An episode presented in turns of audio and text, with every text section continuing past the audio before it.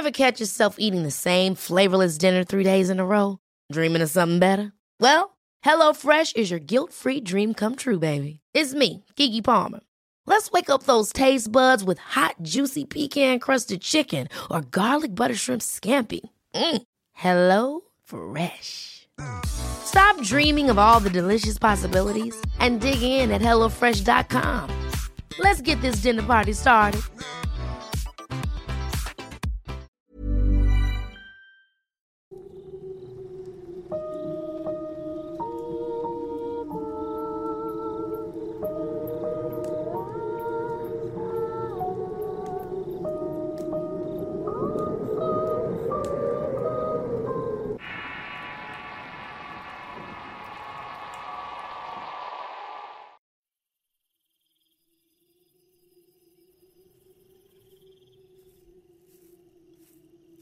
Sin duda hablar del amor es meternos en un tema muy complejo, y es que entenderlo lo es. Es una emoción que nos puede llegar a motivar e inspirar de diversas maneras, aunque también puede provocar mucho sufrimiento. Definirlo, pero sobre todo entender a aquello que provoca este sentimiento, es muy complicado.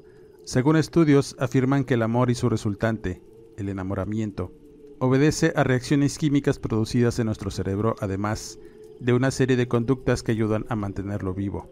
Cuando conocemos a la persona que llena nuestras expectativas, el amor actúa como una droga y ocurren una serie de reacciones químicas a nivel cerebral. El amor entonces se alimenta de deseos y se refuerza por los conceptos que aprendemos de este sentimiento a lo largo de nuestra vida. Cuando nos enamoramos, la neuroquímica de nuestro cerebro reacciona ante el torrente de emociones producidas por la persona querida. Serotonina, dopamina y adrenalina son los tres agentes del amor que actúan en nuestro cerebro y nos hacen hacer cosas que antes no hubiéramos podido imaginar. Hacer algo por alguna persona en aras de demostrar el amor y hacer que caiga rendida ante nuestros pies, con detalles y acciones encaminadas a hacer que nos sigan dando esa fuente de drogas que nos hacen volar y despegar los pies del piso. El cerebro entonces libera grandes cantidades de estas sustancias. Nuestro estado de ánimo mejora, nos ponemos más felices de estar cerca de esa persona especial y que tengamos pensamientos obsesivos que nos hacen recordar a nuestra pareja en todo momento. El estar cerca de la persona amada nos produce un inmenso placer y sentimos ese subidón cuando estamos enamorados y en general nuestros pensamientos son optimistas y queremos más de eso que nos provoca estas sensaciones. Sentimos que podemos lograr cualquier cosa, sin límites ni complejos, así es el amor. Sin embargo, el amor también tiene un lado oscuro. Cuando esta cadena de emociones y reacciones químicas se rompe por una decepción o por eventos que conducen a un rompimiento repentino con tu proveedor de sustancias. El desamor puede provocarte una profunda depresión, conductas obsesivas y un abanico de emociones negativas como celos, duda, desesperación, tristeza, miedo, dolor, y una serie de ideas y pensamientos alejados de la realidad que pueden provocar tu autodestrucción, así como la destrucción de aquello que en principio te brindó emociones y sensaciones de gozo. Y se preguntarán por qué hablamos sobre amor, emociones y neuroquímica, porque los amarres esotéricos bien realizados pueden alterar la percepción, la química del cerebro y en muchas ocasiones la conducta de una persona en favor de otra. Uno de los trabajos de brujería más solicitados en cualquier práctica esotérica, sin importar religión, sistema de creencias o método, es el amarre. En la historia de las civilizaciones podemos encontrar diferentes vínculos entre el amor y la magia. Durante mucho tiempo, se ha creído que por medio del esoterismo se puede ganar el afecto o los favores sexuales de una persona. Es al comienzo de las civilizaciones donde se tienen los primeros registros de esta práctica donde se mencionan hechiceras que usaban toda clase de remedios y conjuros destinados a satisfacer las necesidades eróticas, amorosas y sexuales, tanto de hombres como de mujeres, los cuales depositaban su fe en estas prácticas mágicas, solicitándolas cuando sus sentimientos se veían comprometidos. Con el tiempo, esta práctica del amarre amoroso se fue extendiendo por toda Europa y finalmente con la colonización incorporó elementos de la magia practicada por indígenas mesoamericanos y africanos, hasta alcanzar distintas corrientes de pensamiento y creencias que sitúan al amarre amoroso como una práctica predominante en la brujería, si no es que la número uno. En palabras simples, un amarre amoroso es un conjunto de aspecto mágico que puede ser llevado a cabo a través de elementos naturales y palabras, con la finalidad de generar en la persona a quien está dirigido el ritual sentimientos afectivos hacia la persona que lo realiza. El amarre amoroso en nuestro país es muy popular. Es común ver publicidad en redes sociales en que supuestos maestros curanderos o brujos de alto nivel ofrecen sus poderes para solucionar males de amor, atraerte al ser amado, entre otras cosas. Como es una práctica muy solicitada, podemos encontrar a un sinnúmero de oferentes que te prometen el éxito en este sentido o la devolución de tu dinero. Pero como lo expliqué antes, debido a tu necesidad apremiante, puedes ser víctima de un fraude interminable y al final no tendrás los resultados esperados después de un largo proceso. Es por eso que hay que ser muy cuidadosos y sobre todo saber en quién se confía para hacer este tipo de prácticas. Tristemente, cada uno de nosotros hemos pasado por una decepción amorosa, es parte de la vida y nuestro crecimiento personal. Una ruptura sentimental, aparte de provocarte dolor, también es una enseñanza y una forma de madurar para ser más consciente a la hora de iniciar un nuevo proceso romántico, con un mejor entendimiento y un mayor éxito en lograr un equilibrio entre emociones y pensamientos, que es lo que finalmente toda relación exitosa debe tener. Pero en muchas ocasiones también hay personas que a pesar de tener estabilidad, recurren a esta práctica para hacer la relación más llevadera, al tener la sabiduría y la ayuda de los amarres de amor. Si lo pensamos detenidamente, no es raro que las personas recurran a las limpias energéticas para quitarse las malas vibras o protegerse de los malos aires. Es algo común y se puede ser realizado incluso sin sospecha de tener alguna brujería. Si seguimos esta corriente de pensamiento, entonces tampoco es extraño que las personas recurran a los amarres para tener a su pareja feliz y contenta, asegurando que quizá no le entre el gusto por alguien más, cambiando su conducta y arraigando los sentimientos hacia la persona que realiza el amarre. Ya estás enamorado y conmigo, quiero que permanezcas así, es el pensamiento común. Quizá la pregunta que te formules es si es suficiente el amor para sacar adelante una relación. ¿Por qué tendría que recurrirse a la magia? El amor por sí solo puede resolver muchos problemas si se tiene entendimiento y se trabaja en conjunto para lograrlo. Ya no es tan común ver parejas de éxito, o quizá en estos tiempos mediáticos es más complicado saber quién tiene una buena relación y quién no. En todo momento pueden aparecer problemas y eventos negativos que no cualquiera puede resolver y sobrepasan, provocando un cambio radical de sentimientos que generan distanciamientos, perturban la paz de un buen hogar y una relación. Bajo este escenario y después de agotar todos los recursos posibles, el amarre puede ser el mejor aliado para lograr cambiar la situación que te aqueja en esta clase de aspectos. Otra pregunta obligada es qué tan efectivo puede ser un amarre si solo conocer una práctica o recurrir a un especialista es suficiente. En varias ocasiones hemos hablado de cómo funciona la magia y el esoterismo, en la manera de hacer diversos procesos mágicos para alterar la realidad y provocar cambios favorables para nosotros. No es de extrañarse que se usen estos mismos artilugios para cambiar la voluntad y el pensamiento de una persona a nuestro favor. El amarre amoroso es tan común que podemos encontrar en cualquier sitio de internet fórmulas, hechizos y encantamientos para lograr este fin. Pero, ¿qué tan seguros son? La verdad es que ninguno lo es. A veces, solo con el poder de la intención, la fuerza de la materialización del pensamiento, puede lograr mucho y curiosamente el amarre es una práctica bastante recurrente en personas escépticas y alejadas del esoterismo que al verse en un escenario de total desesperación por perder un amor, suelen recurrir a la magia como último recurso. Como lo mencioné antes, un amarre puede funcionar si se tiene la suficiente intención, pero en ocasiones este no puede concretarse y es por tres razones.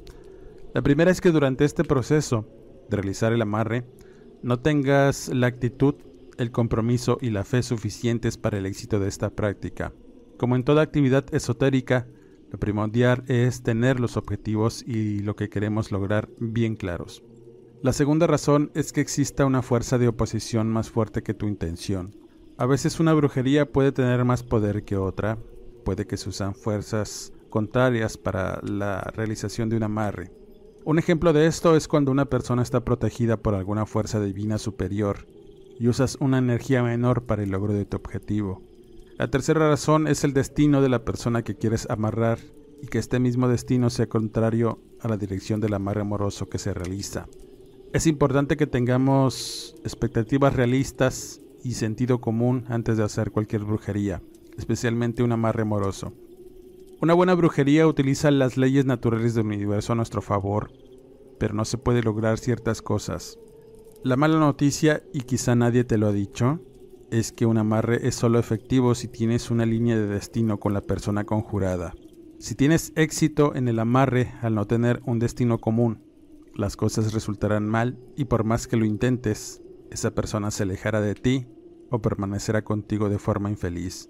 Al alterar su libre albedrío, puedes provocar problemas muy complejos que al ser provocados por la magia, te resultarán en situaciones muy malas y de las cuales hemos hablado en este canal. Nunca debes realizar un amarre cuando una persona está feliz con otra o intentar separarlo de su destino por medio de un encantamiento. Las consecuencias de realizar esto pudieran ser graves y mortales. El amarre puede ser un apoyo o un pequeño empuje para que una relación se concrete, quitar esa timidez o provocar un deseo repentino en la persona que te atrae. También puede avivar la llama del amor con tu pareja, mantenerla enamorada siempre de ti y no tenga intenciones de estar con alguien que no seas tú. Es lo más común y quizá lo más aceptable. En cuanto al tema de los tipos de amarre y efectividad, varían mucho, sobre todo en el tiempo de realización. Elementos, oraciones, energías que usas para conjurar además de la fe y la actitud que tomes. Existe desde muy sencillos hechizos para permanecer en los pensamientos de alguien, hasta elaborados rituales que pueden provocar sueños y deseos, y la constante necesidad de estar con una persona de forma obsesiva. El amarre resulta efectivo cuando se presentan signos visibles que dan cuenta del éxito del conjuro o hechizo, y resultan cuando alguien que te había negado el amor y atenciones de pronto empieza a acercarse el amor, la pasión y el romance se encienden de forma inesperada. Otra pregunta es si cualquiera puede hacer un amarre. Cualquiera puede, sin embargo, debes tener plenos conocimientos en el uso de elementos esotéricos y encantamientos para poder realizarlo. En todas las prácticas esotéricas, un hechizo es un intento consciente y formalizado para manipular el poder mágico y conseguir lo que se desea. No existe una regla específica o creencia para hacer un amarre de amor de distintas formas, siendo efectivo siempre que tengamos fe, concentración y nuestros objetivos bien claros. La Santa Muerte, los orishas, los santos, ángeles o demonios por igual, no determinan ni la efectividad ni el tiempo en que puedas ver los primeros resultados. Como hemos visto en anteriores podcasts, los encantamientos están compuestos de palabras orales o escritas, los cuales evocan a entidades o fuerzas sobrenaturales, con las cuales se establecen pactos o súplicas para que realicen un cambio en la realidad a favor de quien hace el conjuro. El amarre amoroso es rico en diversos tipos de prácticas, con muchas variaciones que lo acercan a otras manifestaciones verbales sustentadas en el poder de la palabra como en salmos y oraciones. El poder de las palabras es una de las piezas clave en el logro de estas prácticas. Algunos las conocemos como oraciones y su contraria, la maldición, son muy comunes en la práctica de brujería o la adoración de ciertas energías contrarias a lo divino. La oración es un discurso que podemos dirigir a una divinidad, santo, demonio u otras figuras de adoración. El objetivo es obtener un favor o gracia, a veces moralmente positivas, pero en ocasiones alejadas del bien y en aras de provocar una amplia gama de daños y desgracias. Con esta idea podemos decir que las oraciones o maldiciones, al ser realizadas con una determinada intención, y si le agregamos elementos mágicos o evocadores, las dotamos de propiedades únicas que no poseen por sí mismas, al complementarlas con rituales ajenos que son moralmente inaceptables. Es así como una simple oración puede llegar a provocar cambios en la realidad y acercarnos a lo que deseamos. En el amarre amoroso interviene esta práctica muy a menudo, pero también se mezcla con diversos elementos naturales para incrementar la efectividad. Algunos de estos elementos rayan en lo absurdo y otros pueden provocar la muerte, como la planta del toloache que es altamente tóxica si no se sabe administrar bien. Existen decenas de plantas, minerales, objetos cuyas propiedades los hacen efectivos para la magia, algo que siempre se ha conocido por distintas eh, religiones, medicina tradicional, astrología, alquimia, entre otras. No obstante, ante tanta diversidad, tanto de creencias como de prácticas esotéricas, no solo para lanzar cualquier ramario brujería es necesario tener clara la meta personal, conocer tus límites y tener la plena conciencia de lo que puede pasar si logras tener éxito y este puede ser engañoso. Cuando decides lanzar un amarre es para un propósito concreto, es importante saber elegir el hechizo que más se acerca a nuestra petición. No hay un hechizo más potente que otro en realidad, solo hay hechizos que son más eficaces que otros en función de lo que queremos conseguir. Parte del desafío de lanzar un buen amarre es encontrar el hechizo que más nos convenga. Sin duda el amarre, como cualquier otra práctica de brujería, en estos días en que ya nada es oculto, se puede encontrar el alcance de cualquier persona.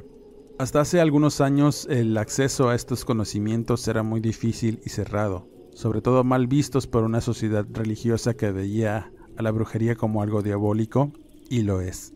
Aunque no todas las brujas adoran al diablo, existen otras que están en un contacto profundo con la naturaleza y el universo. En la actualidad es mucho más fácil hacer cualquier tipo de brujería. Tenemos un interminable acceso a libros, creencias, prácticas y elementos que se pueden conseguir en cualquier sitio de Internet donde vendan artículos de magia y hechicería. En Internet puedes tener acceso a cualquier material botánico, aceites esenciales, minerales y mucho más. La magia nunca estuvo tan accesible, más aún nos podemos encontrar en diversos foros a especialistas compartiendo sus conocimientos sobre los amarres de amor, entre otras cosas. Dentro de las historias relacionadas hay un sinnúmero de testimonios de toda clase, desde amarres exitosos que han propiciado efectos positivos y por supuesto hay historias trágicas que hablan de una obsesión enfermiza de parte de los ejecutantes de alguna de estas artes. Ya en este canal hemos tenido la oportunidad de contar algunos, pero en esta ocasión les comparto una historia personal. Cool fact a crocodile can't stick out its tongue. Also, you can get health insurance for a month or just under a year in some states. United Healthcare short term insurance plans, underwritten by Golden Rule Insurance Company, offer flexible, budget friendly coverage for you. Learn more at uh1.com. Ever catch yourself eating the same flavorless dinner three days in a row? Dreaming of something better? Well, HelloFresh is your guilt free dream come true, baby. It's me, Kiki Palmer. Let's wake up those taste buds with hot, juicy pecan crusted chicken or garlic butter shrimp scampi. Mm. Hello Fresh. Stop dreaming of all the delicious possibilities and dig in at HelloFresh.com. Let's get this dinner party started.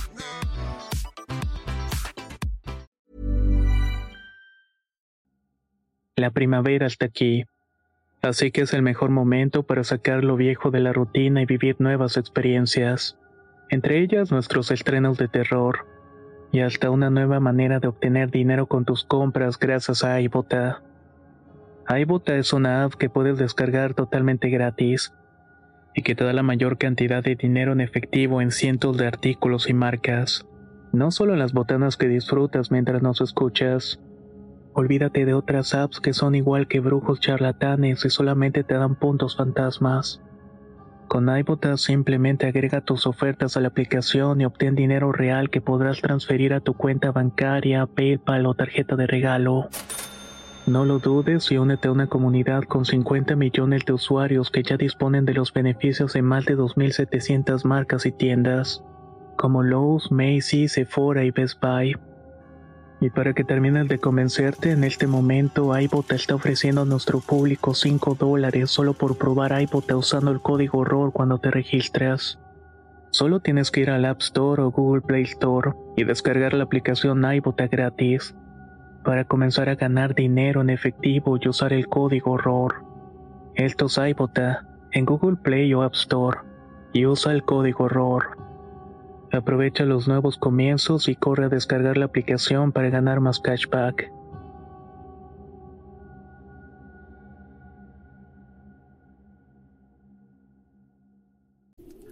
Esta historia le ocurre a una amiga cercana.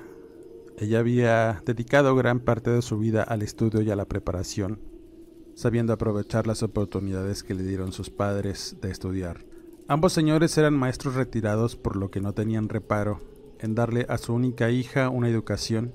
Así, mi amiga, a la que llamaré Elena, estudió en las mejores escuelas de la región y se preparó en una carrera de ingeniería en una prestigiosa universidad siendo la mejor de su generación que le trajo oportunidades de estudio y trabajo. Optó por la primera y se fue a estudiar una especialidad en el extranjero. Al regreso de sus estudios se pudo colocar en una empresa de químicos y polímeros donde empezó a crecer con el tiempo y gracias a su tenacidad fue ascendida en poco tiempo en áreas de más responsabilidad. Ella nunca tuvo espacio para las relaciones amorosas, siempre estuvo dedicada al estudio y aunque nunca le faltaron pretendientes al ser una mujer inteligente y bonita, ella tenía sus vistas en otras cosas como viajar, hacerse de una casa y seguir apoyando a sus padres. Todo iba bien, las relaciones con compañeros de trabajo eran necesarias y durante las convivencias no faltaban los intentos por conquistarla o llamar su atención, particularmente de un ingeniero que de inmediato quedó prendado de ella. Elena, al ver que este joven era puesto y cumplía con sus expectativas, no dudó en aceptar sus cortejos que con el tiempo hicieron que aceptara ser su novia. Iniciando una bonita relación, ellos eran lo que podemos definir como una pareja perfecta, con detalles, metas en común y un gran amor que en cada momento se demostraban. Todo marchaba bien. Ella había encontrado el verdadero amor con este ingeniero, el cual también estaba muy enamorado de Elena. Sin embargo, la desgracia llegó más pronto de lo que hubieran imaginado. Ella nunca creyó en cosas esotéricas o fuera de un sentido lógico. Para ella el ocultismo y la brujería eran tópicos para las películas o las reuniones entre amigos. Sin embargo, empezó a experimentar ciertas situaciones extrañas en su casa y su entorno, y en este punto acudió a mí para por lo menos entender qué le estaba pasando. Yo la había dejado de ver hacía algún tiempo, solo tenía contacto con ella por Messenger. Habíamos estudiado en la misma maestría y al salir de esta, quedamos como buenos amigos aunque nunca nos perdimos la pista. Ella se acordó de mí porque tenía la idea de que sabía sobre estos temas de índole paranormal, porque cuando me contactó para preguntarme al respecto, me quedé muy sorprendido por ser ella una mujer escéptica. Así que quedamos de vernos para tomar un café y hablar sobre lo que le preocupaba. El día de la cita lo primero que noté es que estaba muy cambiada de su aspecto físico. Había perdido el brillo con que la recordaba, siempre muy optimista y con una sonrisa radiante, al igual que su aspecto siempre pulcro y a la línea. Ahora era una mujer sombría, con un rostro marcado por arrugas y ojeras que se anidaban debajo de unos ojos abultados, y qué decir de su aspecto, desaliñado y extraño, una mujer completamente distinta como la recordaba. Al saludarnos sentí de inmediato un breve escalofrío al tocar su piel y en su actitud se notaba muy cansada, con mucho estrés en el rostro y la rigidez de su cuerpo me lo confirmaba. Al hablar me contó con tristeza que su vida había dado un giro, se había quedado sin trabajo, la relación con su novio había terminado de la peor manera y en general su vida se estaba yendo al trasto por situaciones que no entendía o estaban más allá de su comprensión. Lo primero que me dijo fue que algo la estaba acosando. Fue después de la pedida de mano de parte de su novio que las cosas empezaron a tomar un sentido sobrenatural. Esa madrugada mientras texteaba con su prometido, hacían planes para la boda y de pronto el ambiente en su recámara empezó a cambiar de manera sutil. Sintió un breve escalofrío que la recorrió de la cabeza a los pies y un olor a basura quemada se dejó sentir en el ambiente olor que le resultó desagradable por lo que revisó las ventanas y éstas estaban cerradas. No se explicaba cómo ese olor tan repentino invadió su espacio, poniéndola de mal humor y con desagrado se despidió de su novio para después dormir. Durante la madrugada no pudo estar tranquila porque sentía que algo no la dejaba dormir.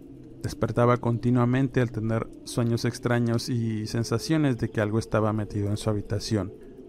Así pasó la primera noche de su encuentro con lo extraño, a la mañana siguiente, las cosas comenzaron a ir mal en su entorno.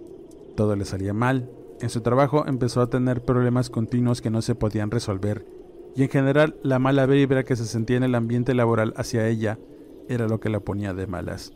teniendo conflictos con superiores y personal subordinado, notó el cambio de actitud en ella.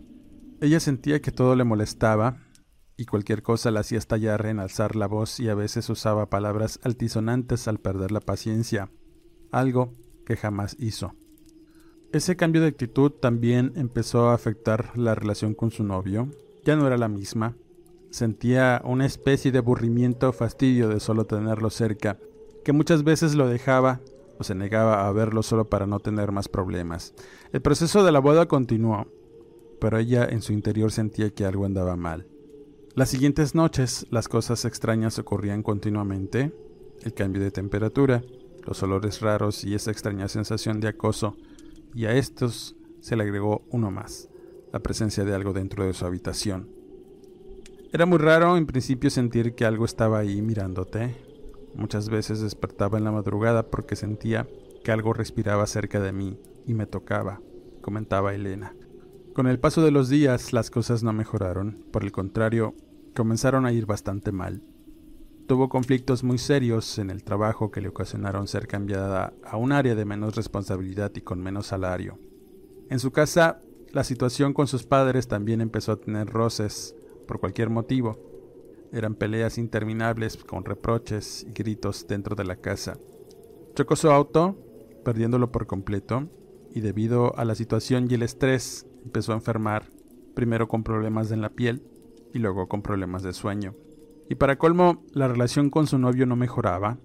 Poco a poco empezó a sentir desinterés por él, al grado de no soportar su presencia y cualquier cosa que le dijera resultaba en pleitos y gritos que por supuesto el novio no toleró, por lo que decidió romper el compromiso y darle espacio a Elena, que a pesar de la gravedad de la situación no tenía alguna emoción o preocupación por nada. Después de renunciar al trabajo por tener demasiados conflictos laborales, su único refugio a tantos problemas fue encerrarse en su habitación por días y noches sin querer salir. Y cuando estaba en lo más profundo de su depresión, por fin apareció aquello que le acosaba en las noches. Ella con un semblante lleno de preocupación me contó que había algo allí. No se explicaba qué era, pero una noche después de despertar de sueños raros en los que veía a una persona que no identificaba, despertaba alterada y sofocada, Sintió nuevamente que algo respiraba cerca de ella y al voltear pudo ver la negra figura de lo que parecía ser la muerte. No te puedo explicar lo que vi con claridad, pero era la muerte. La túnica negra, los huesos de las costillas saliendo de entre la tela y el cráneo amarillento y sonriente, sin ojos en sus cuencas, estaba ahí frente a mí. Así como la había visto antes en casas de amigos e historias que había visto en algún lugar. Así estaba, frente a mi cama y observándome detenidamente, y así como la vi, se fue desvaneciendo lento en la oscuridad hasta que la dejé de ver. De ahí provenía ese frío horrible que sentía en la noche y el olor a quemado, me reveló con terror Elena. Después de ese encuentro, se quedó pasmada durante un buen rato. Ella siempre fue muy católica, pero había olvidado por completo su fe en Dios y las oraciones que siempre la acompañaron. No supo qué más hacer y a partir de ese día empezó a quedarse con su mamá. Sus padres dormían en habitaciones separadas, por lo que no dudó en hacerle un espacio ahí con ella. Solo así pudo descansar un poco de aquel tormento. Por esos malos días empezó a llamarle y acercarse mucho a un joven que era colega de su anterior trabajo, un ingeniero que también duró mucho tiempo cortejándola y que al final se quedó con sus intenciones al comenzar una relación con su exprometido. Después de renunciar, este hombre empezó a contactarla seguido para estar a sus órdenes y ver por ella si necesitaba algo. Cuando se enteró del rompimiento, estuvo aún más presente. Llegaba a la casa de Elena sin avisar, llevando comida para toda la familia, platicaban hasta altas horas de la noche y Elena empezó a sentir algo de comodidad con el joven y sus detalles. No se sentía atraída pues nunca le gustó el tipo, ni físicamente ni por su forma de ser. Era un tipo común corriente, sin ninguna clase de aspiración. Pero le pasaba algo raro. Al estar cerca, algo le hacía estar tranquila, pero no lejos de los problemas, y eso lo aprovechó aquel joven que poco a poco logró meterse en la vida de Elena, y aprovechando el estado en el que estaba, no dudó en apoyarse de este joven. Además de aquellos pensamientos, siempre soñaba con él, de distintas formas. pero a pesar de ello y al pensarlo detenidamente cuando no lo veía, Elena no se sentía cómoda con él. Lo aborrecía por alguna razón y le repugnaba imaginar estar con ese tipo, pero también se sentía bien cuando lo tenía cerca. Este conflicto de emociones, las apariciones de la muerte que no cesaron, todo lo extraño que le sucedía no obedecía a algo normal, y en este punto decidió llamarme para contarme su problema y tener una opinión distinta. Lo primero que pensé fue precisamente en un amarre, una brujería hecha por este tipo que de pronto apareció de la nada y con una bandera de Salvador, haciéndolo ver muy obvio en este sentido. Después las apariciones de la muerte y la racha de mala suerte que experimentó mi amiga Elena sin proponérselo. Nunca fue una mala persona, por el contrario, siempre fue atenta, servicial y muy bondadosa. Por eso se me hacía extraña tanta mala suerte. Decidimos entonces buscar ayuda con un especialista, un evidente que atendía a distancia y que nos dijera si estaba siendo objeto de algún amarre. Lo que nos dijo confirmó las sospechas. Luego de ver una foto de mi amiga nos contó que este tipo al verse desplazado decidió hacer una brujería con alguien que trabajaba con la muerte y el diablo. No sabía la naturaleza del amarre, pero todo indicaba que era un trabajo de panteón en primera instancia para separarla de su pareja, pero como consecuencia la saló, además de ahí provenía la mala suerte y los malestares que experimentaba. Lo segundo era un amarre y conjuración a la Santísima para que no pudiera tener calma si no estaba con el fulano, ni amor ni relaciones podía tener que no fuera con él. Elena por supuesto suplicó la ayuda de la vidente para romper con toda esta situación y empezaron un tratamiento primero de liberación con hierbas y baños después una purificación de su cuerpo desde dentro, porque el daño se lo habían dado en la comida y bebida. Según la vidente, era común usar cierta clase de hierbas para lograr los efectos deseados. Es por esa razón que se sentía atraída, pero a la vez disgusto con el tipo. Así, y después de un par de meses de tratamiento, mi amiga pudo salir adelante. Por supuesto, al enterarse de la situación, ya no le permitió la entrada a su casa al fulano, y las cosas sobrenaturales siguieron pasando, pero conforme iba haciendo los baños y las purificaciones, estas fueron desapareciendo gradualmente. Cuando por fin vio la luz y la solución a todos sus problemas, Elena recuperó su aspecto, su actitud y sus ganas de salir adelante. Pudo conseguirse otro empleo en donde le fue bien, aunque no retomó la relación con su ex prometido. Decidió viajar por muchas partes y llevar a sus padres en el proceso. Cuando nos vemos es común que entremos en este tema y me cuente cómo le fue después de sufrir un amarre, y cito sus palabras.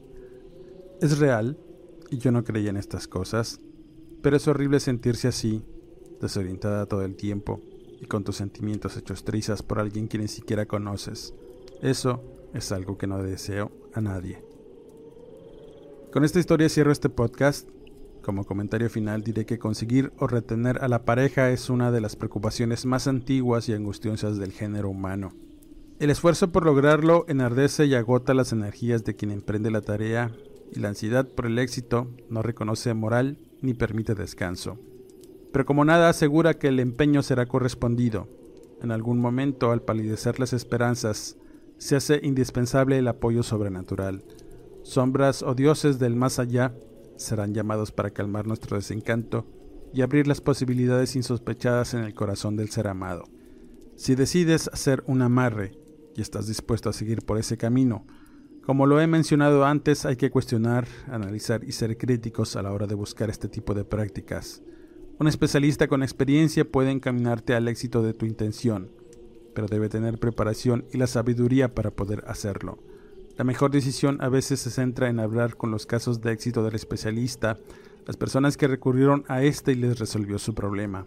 Antes de tomar un camino, busca y hazte muchas preguntas siempre. En el esoterismo solo se tiene éxito si tienes fe y la intención firme de lograr tus objetivos. Y por supuesto, la ayuda de un buen especialista. Como en toda práctica hay riesgos y debes tener presente que debes tomarlos a fin de lograr tu intención. Como siempre, la mejor opinión la tienen ustedes. Agradezco el que me hayan escuchado, suscríbanse al canal, activen las alertas, denos pulgar arriba. Eso nos ayuda a seguir trayéndoles el mejor material y las mejores historias. Si te gusta la lectura, sígueme en redes sociales como Eduardo Liñán, escritor de horror, donde encontrarás historias interesantes y podrás estar en contacto con un servidor. No me despido y quedo de ustedes hasta el siguiente podcast.